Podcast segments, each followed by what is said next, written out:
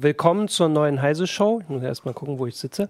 Ähm, ich bin äh, Martin Holland und habe heute mal wieder ein Thema. Ich habe gerade überlegt, wir haben schon wieder autonome Systeme oder selbstlernende Systeme. Das ist irgendwie inzwischen das Thema des Jahres, aber heute nochmal in eine ganz andere Richtung, wo man vorher vielleicht auch nicht dran gedacht hat. Und ich habe hier mit mir Jürgen Kuri aus dem Newsroom auch und wir haben zugeschaltet live aus ähm, Austin in Texas, Adrian Dabrowski, ein Sicherheitsforscher.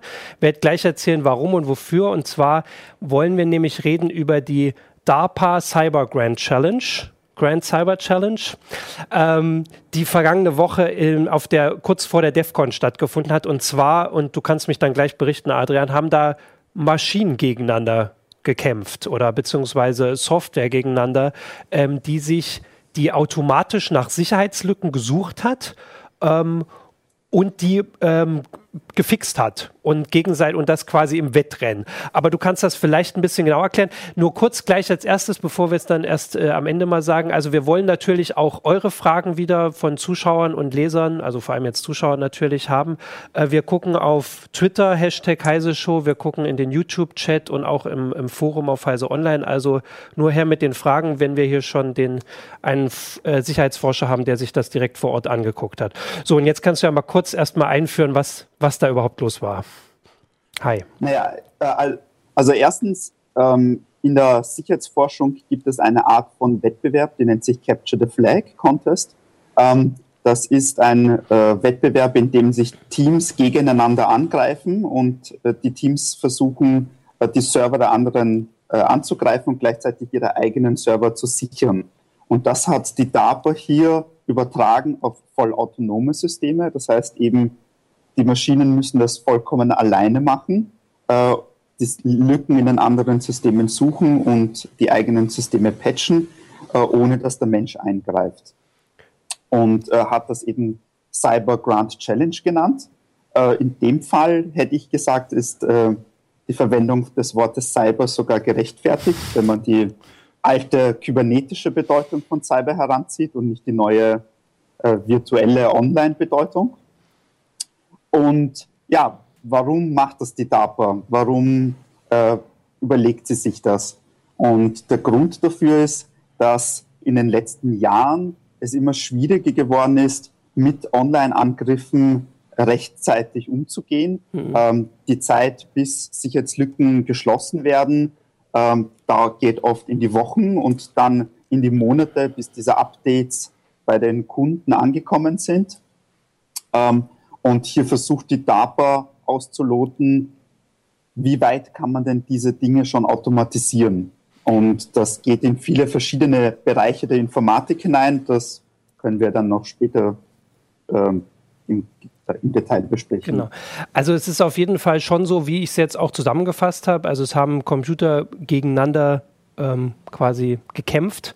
Ähm, kurz noch, das eine hatte ich dann doch noch am Anfang vergessen. Also du bist äh, Sicherheitsforscher von SBA Research und hast gerade machst du den, den Konferenzmarathon, weil wer auch Heise Online liest, weiß ja, dass da die DEFCON jetzt die Black Hat und jetzt geht es noch ein bisschen weiter. Und deswegen warst du auch dort. Also du hast jetzt nicht ähm, genau. oder mit einer Software teilgenommen, du hast dir das angeguckt und beobachtet. Ähm, und das war ja jetzt so das erste Mal, also zumindest das auf der großen Bühne. Also die hatten schon so die, äh, diese Vorausscheidungswettkämpfe, also wer da auch hinkommt. Aber wie, wie hast du denn das so erlebt? Wie muss man sich das überhaupt als Zuschauer vorstellen? Also wenn Computer gegeneinander, das ist nicht wie beim Fußballspielen, dass alle in, äh, drumherum sitzen und zugucken. Wie funktioniert das genau?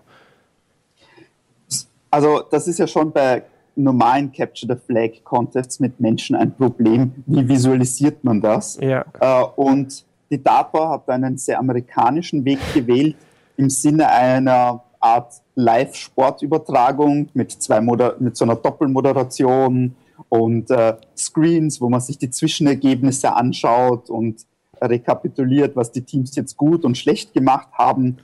Obwohl man in dem Fall natürlich wieder sagen muss, die Teams waren ja zum Zuschauen verdammt, ja. weil die Maschinen haben vollkommen autonom gespielt. Es war ja kein Eingriff durch die Teams äh, möglich. Ähm, und das Ganze war ja vollkommen von anderen Rechnern getrennt äh, mit einem eigenen Roboter, der die Daten, also wo man sicher gehen wollte, dass es keine direkte Verbindung mhm. hinein oder hinaus gibt. Da gab es einen Roboter, der, der hat Blu-ray-Discs gebrannt und dann äh, von, vom Schreibgerät die, die Blu-rays genommen, in ein Lesegerät rübergehoben und dann dort wieder eingelesen.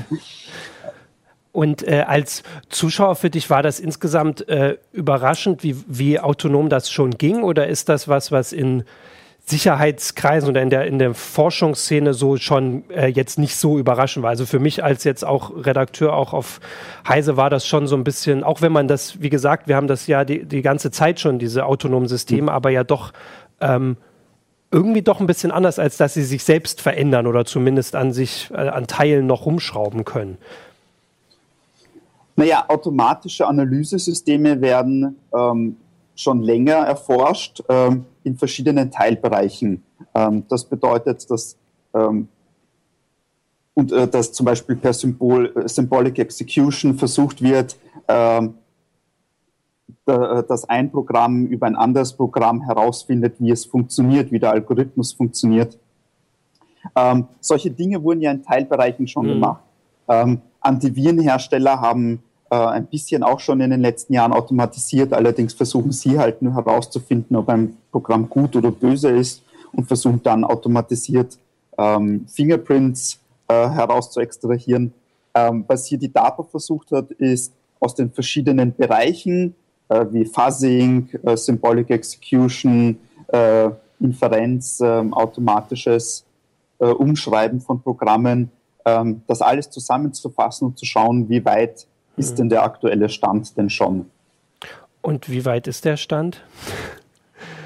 Ja, ich würde ja da, also weil ja öfters der Vergleich mit der ja. DARPA Grant Challenge gezogen wird, also mhm. wer sich zurückerinnert, vor äh, über zehn Jahren, ich glaube 2014, gab es ja den ersten Wettbewerb mit selbstfahrenden Fahrzeugen und damals, die ersten zwei Jahre, zwei, drei Jahre, war für die DARPA die Challenge, ähm, autonom 250 Kilometer durch die Wüste zu fahren. Mhm. Ähm, und erst später gab es dann die DARPA Urban Challenge, wo man durch einen simulierten Stadtverkehr gefahren ist. Das war jetzt zehn Jahre her. Heute wissen wir, dass die selbstfahrenden Autos äh, schon relativ knapp vor der Tür stehen. Und ich würde sagen, wenn ich da diese Analogie hernehme, dann sind wir noch in dieser Wüstenphase. Das heißt, wir fahren da der, die, die DARPA, die Cyber Grant Challenge, die ähm, funktioniert ja auf einem abgespeckten Linux-System. Mhm. Das sind jetzt noch keine großen, echten Software-Systeme, sondern das ist ein System, das sich versucht, jetzt mal auf die grundlegenden Probleme der Programmanalyse zu fokussieren. Und äh, wir werden dann wahrscheinlich in den nächsten Jahren sehen, dass das schrittweise ausgebaut wird bis hin zu äh, echter Consumer- oder Server-Software. Hm. Ich bin, also ich kann mich jetzt gut nachvollziehen, allerdings bin ich mir so nicht ganz sicher, ob äh, der Vergleich mit, mit den ersten Versuchen der Grand Challenge in der Wüste ähm, so, so in, de, in dem Sinne treffend ist, dass du sagst, die sind im, im Moment auf dem gleichen Level. Ich, mir kommt es vor, als wären, wären die Softwareleute da mit ihren, ihren Systemen, mit ihren autonomen Systemen schon weiter. Ich kann mich noch gut erinnern an die ersten, ersten DARPA Grand Challenges, wo die sehr, relativ hilflos durch die Wüste gefahren sind und eigentlich absehbar war, das wird doch eh nix. Also das war so das Gefühl. Und wenn ich mir angucke, was so heute passiert mit den autonomen Systemen, es war ja dann auch so, dass das auf der DEFCON im Catcher the Flag Wettbewerb Mayhem, der auch an der an der äh, Grand Saba Challenge teilgenommen hat, da mitgemacht hat und immerhin mitmachen konnte. Das war irgendwie so bei so einem autonomen Auto 2004 noch unvorstellbar. Ja, ja, damals hat es ja im ersten Wettbewerb kein Auto mehr als zwölf Kilometer ja äh, geschafft okay. und die meisten gar nicht mal aus dem Starterraum heraus. Ähm, ja, sie sind eine Spur weiter, das muss man schon sagen. So, zur DEFCON CTF, da wurde aber das Format von der DEFCON CTF auch so angepasst, damit äh, die, die autonomen Systeme mitspielen konnten. Also es war jetzt, man hat Rücksicht genommen auf sie, sagen wir so. Ähm, und du hast auch mit, äh, mit einem Team, hast du, äh, hast du vorhin kurz gesagt, hast du auch engeren Kontakt. Wie, wie sehen die, ähm, also die Teilnehmer, auch wenn das ja quasi, wenn sie nur mit ihrer Software teilnehmen und dann auch zugucken müssen, wie haben sie das selbst denn eingeschätzt, so als, als Stand? Haben sie viel mitgenommen? Weiß, also gibt es das nächstes Jahr wieder? Kommen die alle wieder? Wollen die das äh, weiter verbessern? Können sie da groß was, was lernen oder lernen die Programme selbst mehr voneinander? Ähm, naja, also wir wissen ja noch nicht, ob es nächstes Jahr stattfindet, mhm. aber es würde mich wundern, wenn das jetzt nicht weiterläuft. Ja, genau. Ähm, ähm, die Teams selber werden jetzt mal ihre Daten analysieren müssen äh, und aufarbeiten müssen, was, äh, was denn ihre Software da den ganzen langen Tag gemacht hat. Weil bis auf die, die Scoreboards äh, und ein paar Einzelbeispiele hat man ja während der Show nicht, nicht zu sehen bekommen. Hm.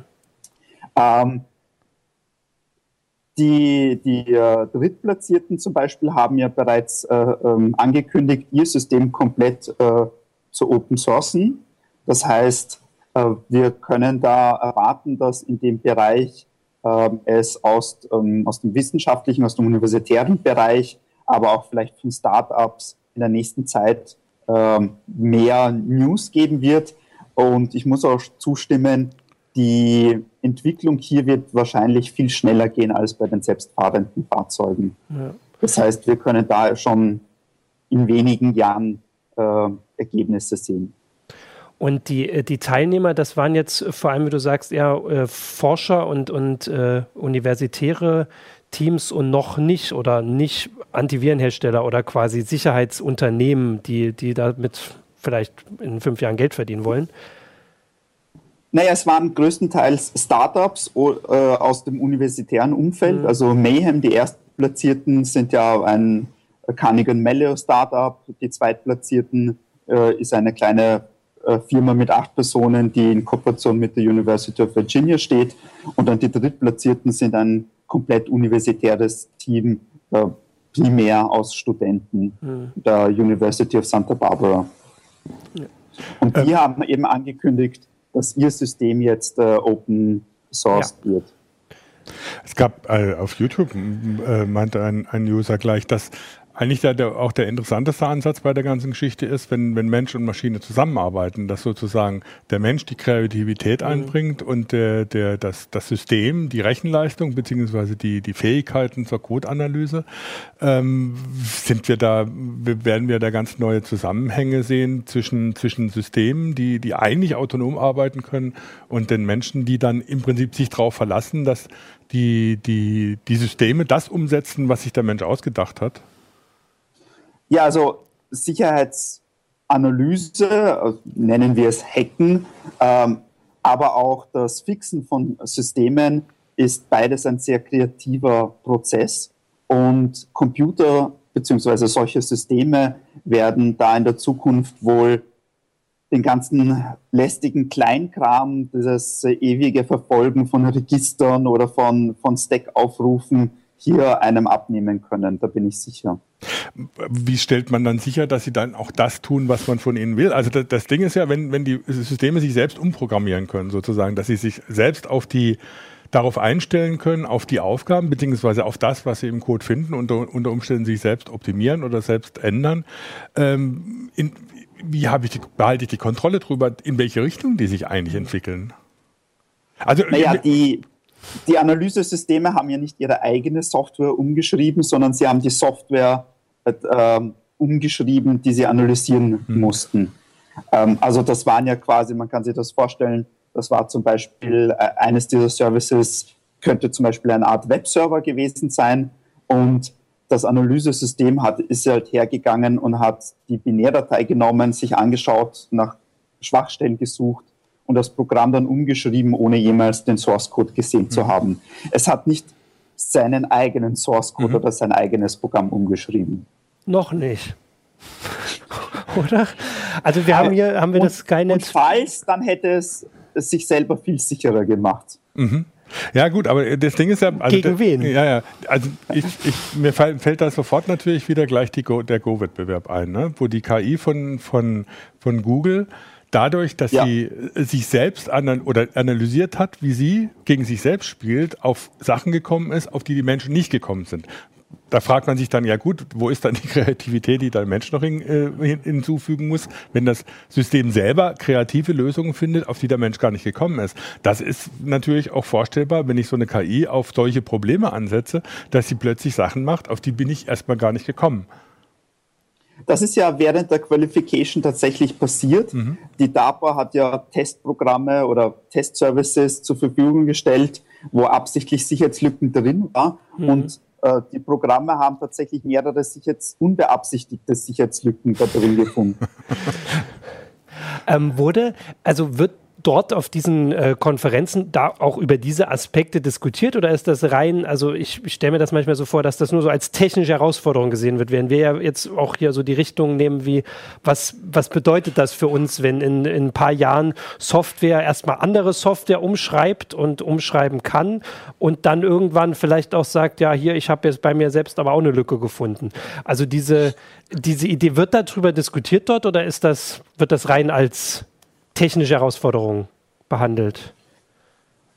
Ähm, ich glaube, den Teilnehmern waren, war schon allen bewusst, dass sie hier Geschichte schreiben. Also ja. ähm, sie haben sich sehr wohl Gedanken darüber gemacht, wie das gehen wird und wie auch, äh, wie auch zum Beispiel diese, diese Symbiose zwischen menschlichen Analysten und Computeranalysten in Zukunft ausschauen kann.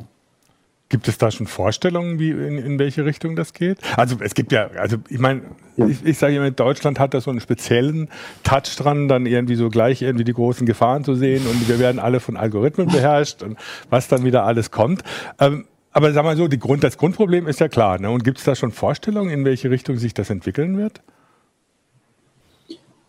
Ähm, ich glaube, das wird die Zeit weisen müssen. Also ich glaube, es wird auf jeden Fall deutlich günstiger Security Assessments äh, durchzuführen für neue Software. Das heißt, in Zukunft werden sich auch kleinere Hersteller so ein Audit leisten können, mhm. weil man wirft das dann halt einfach in so ein System ein und lässt seine Software untersuchen.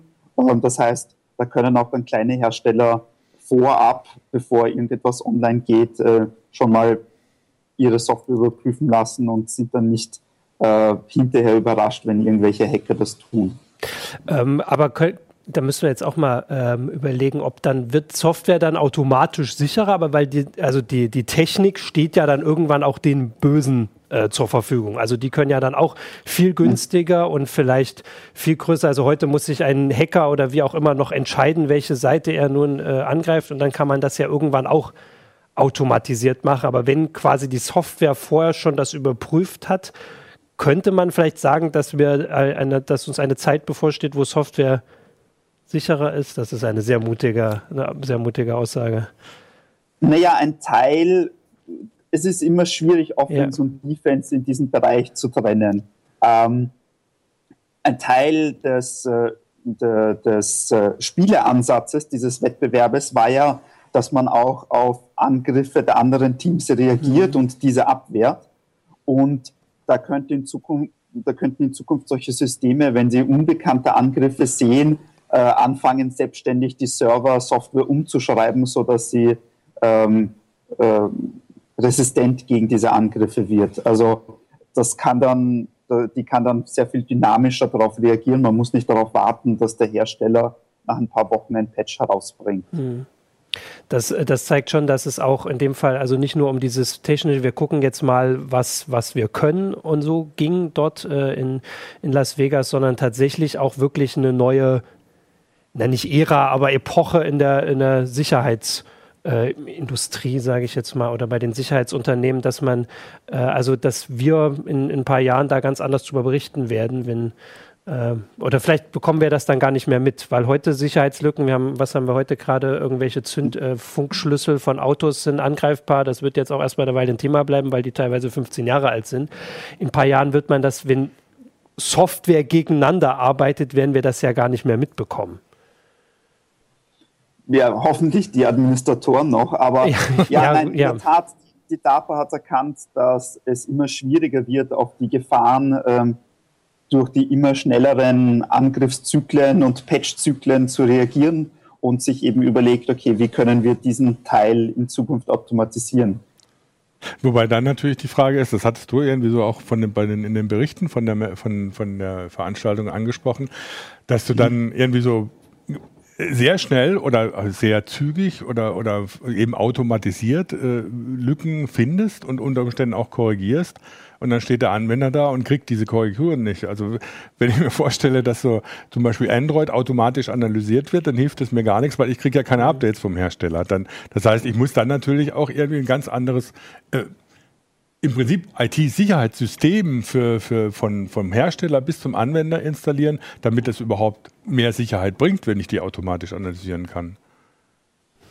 Ja, da werden wir halt in Zukunft sehen müssen, wo diese Systeme denn dann tatsächlich zum Einsatz kommen. Sind die dann am Endgerät, auf der Firewall vom, von, einem, von einem großen Unternehmen? Landen die nur der Cloud? Also wir werden sehen müssen, oder nur für, bei den Entwicklern, da werden wir sehen müssen, wo diese Systeme dann im Endeffekt äh, zum Einsatz kommen. Es könnte natürlich, also jetzt wird ja auch gerade mal diskutiert mit dem Internet of Things, dass nur irgendwann alle Geräte, die wir zu Hause haben, im Internet hängen und äh, dass ähm, aber immer so eine Befürchtung war, dass der Hersteller meines, äh, meines Ka meiner Kaffeemaschine ähm, nicht 15 Jahre lang Updates dafür herstellen wird. Aber genau das wäre ja jetzt eine Möglichkeit, wie das dann eben doch geht, wenn der Hersteller der Kaffeemaschine quasi nur einen automatischen Sicherheitsanalysator äh, zur Verfügung stellen muss und weil die, Kaff äh, die Maschine ja eh am Internet ist, kriegt sie dann diese Updates wenigstens, weil bislang war ja die Befürchtung, für den Kaffeemaschinenhersteller ist ja alles zu Ende, wenn die Maschine verkauft ist. Der will höchstens noch die bessere verkaufen.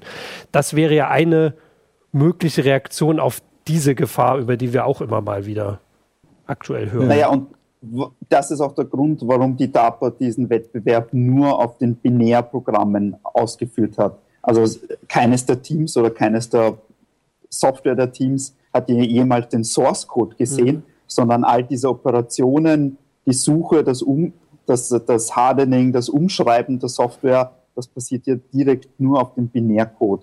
Das heißt, ähm, den Binärcode des Programmes auf der, auf der Kaffeemaschine den wird man sehr viel leichter zu Gesicht bekommen ja. und den könnte man dann eben durch dieses Analysesystem umschreiben lassen, als jetzt den Source Code. Ja. den der Hersteller sicher nicht herausrücken möchte. Ja, wobei dann, also gab Anmerkungen dann gleich auf YouTube, nun dass dann die Administratoren so ein bisschen Angst kriegen, wenn sie sich das vorstellen, dass die Systeme automatisch gepatcht werden, wenn sie vorstellen, wie viel Ärger schon die Patches machen, die sie manuell einzuspielen mhm. haben und wie sie vorher testen müssen.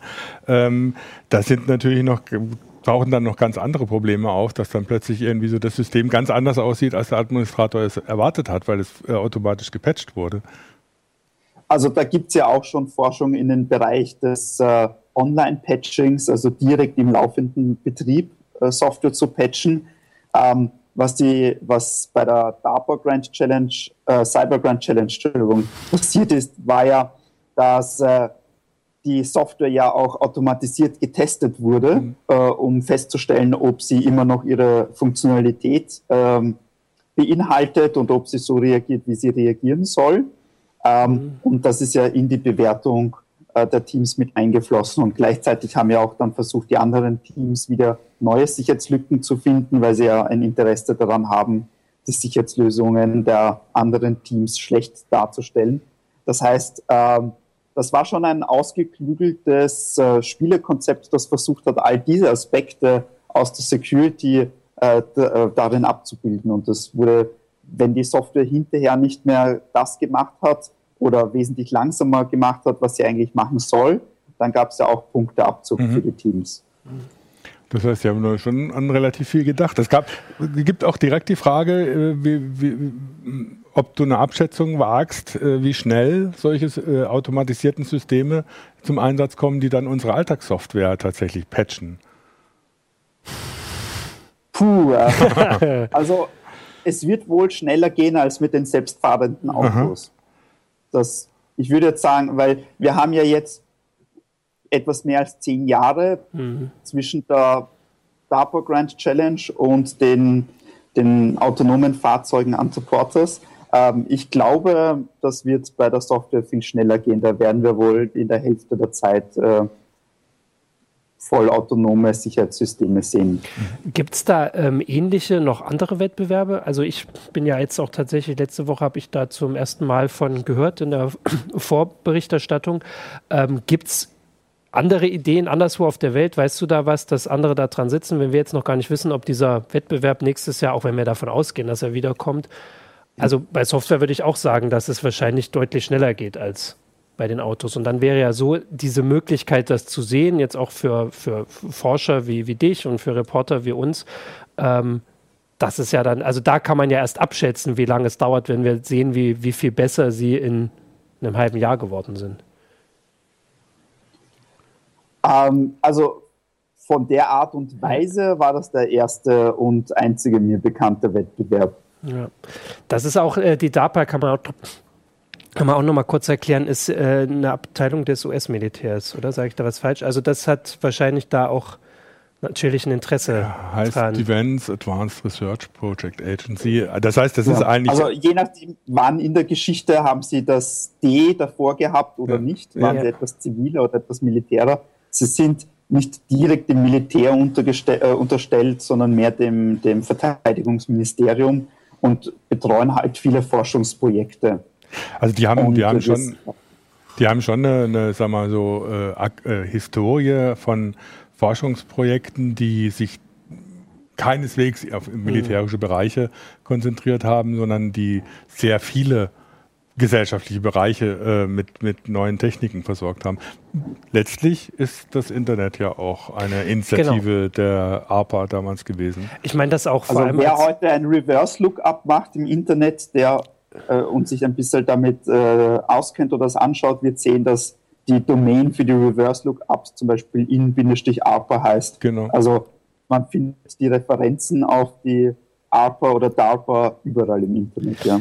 Genau, ich meinte das auch äh, mit dem Gedanken, dass es da Geld für geben wird. Also weil das ist ja bei, vor allem wenn man jetzt noch so am Anfang einer bestimmten Forschungsrichtung ist, ist ja durchaus auch entscheidend, wer ähm, bezahlt dafür und wer und da dieses Interesse, auch wenn sie jetzt nicht direkt vom Militär sind, kann man sich äh, sofort nachvollziehen, warum äh, auch ähm, Sicherheitsbehörden von Ländern an sowas äh, oder halt also die, die für die Sicherheit verantwortlich sind, an sowas Interesse haben, an Systemen, die ähm, Angriffe abwehren können. Weil der Cyberwar kommt ja. Richten wir auch an. Cyberwar. ja, ich meine, naja. Oder findet schon statt? Findet schon statt. Also wenn man sich die, die äh, Abteilungen anguckt, die auch in Deutschland jetzt im Verteidigungsministerium gegründet wurden und so, findet der schon statt. Aber das ist natürlich ähm, natürlich ist es ein Interesse letztlich auch vom Militär, dann mit autonomen Systemen da arbeiten zu können, weil du kannst nicht überall irgendwie einen Soldaten hinsetzen, der dann irgendwie Code analysiert ja. oder sowas. Auf der anderen Seite ist es natürlich gut, wir sind dann wieder an so einem Punkt, natürlich ist das eine Dual-Use-Anwendung auch. Äh, geht ja bis dahin, dass wenn ich solche Analysen habe, du hattest es irgendwie so in, auch in den Berichten mal erwähnt, dass natürlich diese Analyse, wenn, wenn du solche autonomen Systeme hast, die das selbstständig machen können, werden ja plötzlich unter Umständen abgelegene Systeme, die man inzwischen so als ja, sind nicht so gefährdet, weil sie sind so wenig im Einsatz, dass kein Hacker oder Krimineller da irgendwie noch eine Energie reinspendet, plötzlich angreifbar werden und dann doch wieder eine Gefahr darstellen. Das heißt, es gibt ja auch in dem Bereich dann immer, immer noch oder so, so Sachen, wo man sagen muss, ja, das ist auf der einen Seite, kann es die IT-Sicherheit auf eine ganz neue, ganz neuen Level heben letztlich. Mhm. Auf der anderen Seite kommen dann auch möglicherweise wieder neue Gefahren, mit denen wir uns stellen müssen. Ich meine, das ist, das ist, hat unter den Usern jetzt die Zuhörer auch immer echt eine große Rolle anscheinend gespielt, ne? dass sie sagen, ja gut, wenn ich solche autonomen Systeme habe, ich weiß ja nicht, was dabei rauskommt. Bestes Beispiel wieder jetzt dieser, dieser Microsoft-Patch, der den Secure Boot ausgeschaltet hat. Wenn das dann so automatisch passiert und du kriegst gar nichts davon mit, ne, dann hast du irgendwo ein Problem dann. Das heißt, wir, wir stehen dann ja dann letztlich vor einer ganz anderen IT-Security-Landschaft oder überhaupt einer anderen IT-Landschaft in dem Sinne, dass wir mit Systemen arbeiten, auf die wir uns verlassen können müssen, auf die wir uns auf der anderen Seite verlassen wollen, weil sie zu mehr, ja, erstmal in dem Fall zu mehr Sicherheit führen. Ja, ähm, ne, dann würde ich sagen, das ist ja auch so ein Aspekt, dass es äh, gut ist, jetzt wo wir auch das Militär angesprochen haben, wenn Sie sagen, dass Sie das Open Source machen wollen, ähm, dass jetzt vor allem, am, also erstmal noch, wir sind ja wirklich am Anfang, zumindest jetzt bei den Sachen, die wir mitkriegen, ähm, Leute mit drauf gucken, weil irgendwann werden wir da auch Weil das ist ja das Nächste. Also die, der Kaffeemaschinenhersteller gibt seinen Code nicht raus, das, den Code für das selbstlernende äh, Ich verteidige, wir haben noch gar keinen Namen dafür, den äh, Cyberverteidiger, ähm, den gibt es ja dann irgendwann auch nicht mehr. Also noch gibt es ihn, man kann ihn angucken, noch gibt es die Forschung, aber irgendwann wird es den auch nicht geben. Warum? Naja, wenn das, wenn das Militär oder wenn jemand Interessen dran hat, dass, äh, also das müssen ja nicht Militär, also ich meine, Sicherheitsunternehmen, die, äh, die Antiviren herstellen, haben ja auch sicher ein nachvollziehbares Interesse dran, dass ihr Algorithmus, der jetzt nun besonders gut äh, automatisiert verteidigt, bei ihnen bleibt. Zumindest ja, vorstellbar. Da, dahingehend ist ja sehr gut, dass Shellfish ihre, ihre Software komplett open sourcen möchte. Ähm, weil das vorher jetzt gerade angesprochen wurde, ähm, gleichzeitig, wie solche Systeme jetzt verwundbarer werden, werden sie auch besser verteidigbar, mhm. weil für eine Software, die alt ist, wo der Hersteller vielleicht gar nicht mehr existiert, ähm, da wie, kann es auch gar keine Patches mehr geben. Mhm. Und eine Software wie diese Cyberring Reasoning Systems, äh, die können dann trotzdem den Binärcode hernehmen, ihn untersuchen und die Schwachstellen herauspatchen. Ja, auf jeden Fall, wenn sie das machen. Wollen wir das Skynet-Bild nochmal, wenn Sie, wenn Sie sich daran halten. Also den, äh, also ich finde das sehr spannend und wird das, also das werden wir ja auch weiter äh, verfolgen und sicher auch von dir nochmal hören und mit dir auch nochmal darüber ähm, sprechen, weil das ist ja jetzt gerade der Anfang. Jetzt werden wir in, wer weiß, in sieben Jahren gucken wir nochmal drauf, wenn dann alles da ist, werden wir dann oder zehn Jahre automatisierte Selbstverteidigung, ähm, so wie jetzt bei den äh, autonomen Autos. Wir werden in sieben Jahren uns die Sendung nochmal anhören und nochmal mit dir drüber reden. so machen wir das. Genau. Ansonsten, wenn wir jetzt nicht noch äh, noch was haben, würde ich sagen, äh, danke für das Gespräch, danke für das wirklich so. frühe Aufstehen. Ähm, das sieht man jetzt nicht, aber für die Zuschauer aus den Texas ist, äh, geht die Nacht gerade erst zu Ende, während sie hier, gut, bei dem Wetter sehen wir es eh nicht, ähm, so irgendwie nicht da ist gerade. Äh, vielen Dank dafür. Es ist 5 Uhr früh, genau. genau. Ähm, vielen Dank und äh, vielleicht sehen wir uns mal wieder in der Show. Und euch äh, danke fürs ja, Zuschauen danke. und äh, genau, dann bis genau. zur nächsten Woche. Bis zum nächsten Mal. Ciao. Ciao. Danke.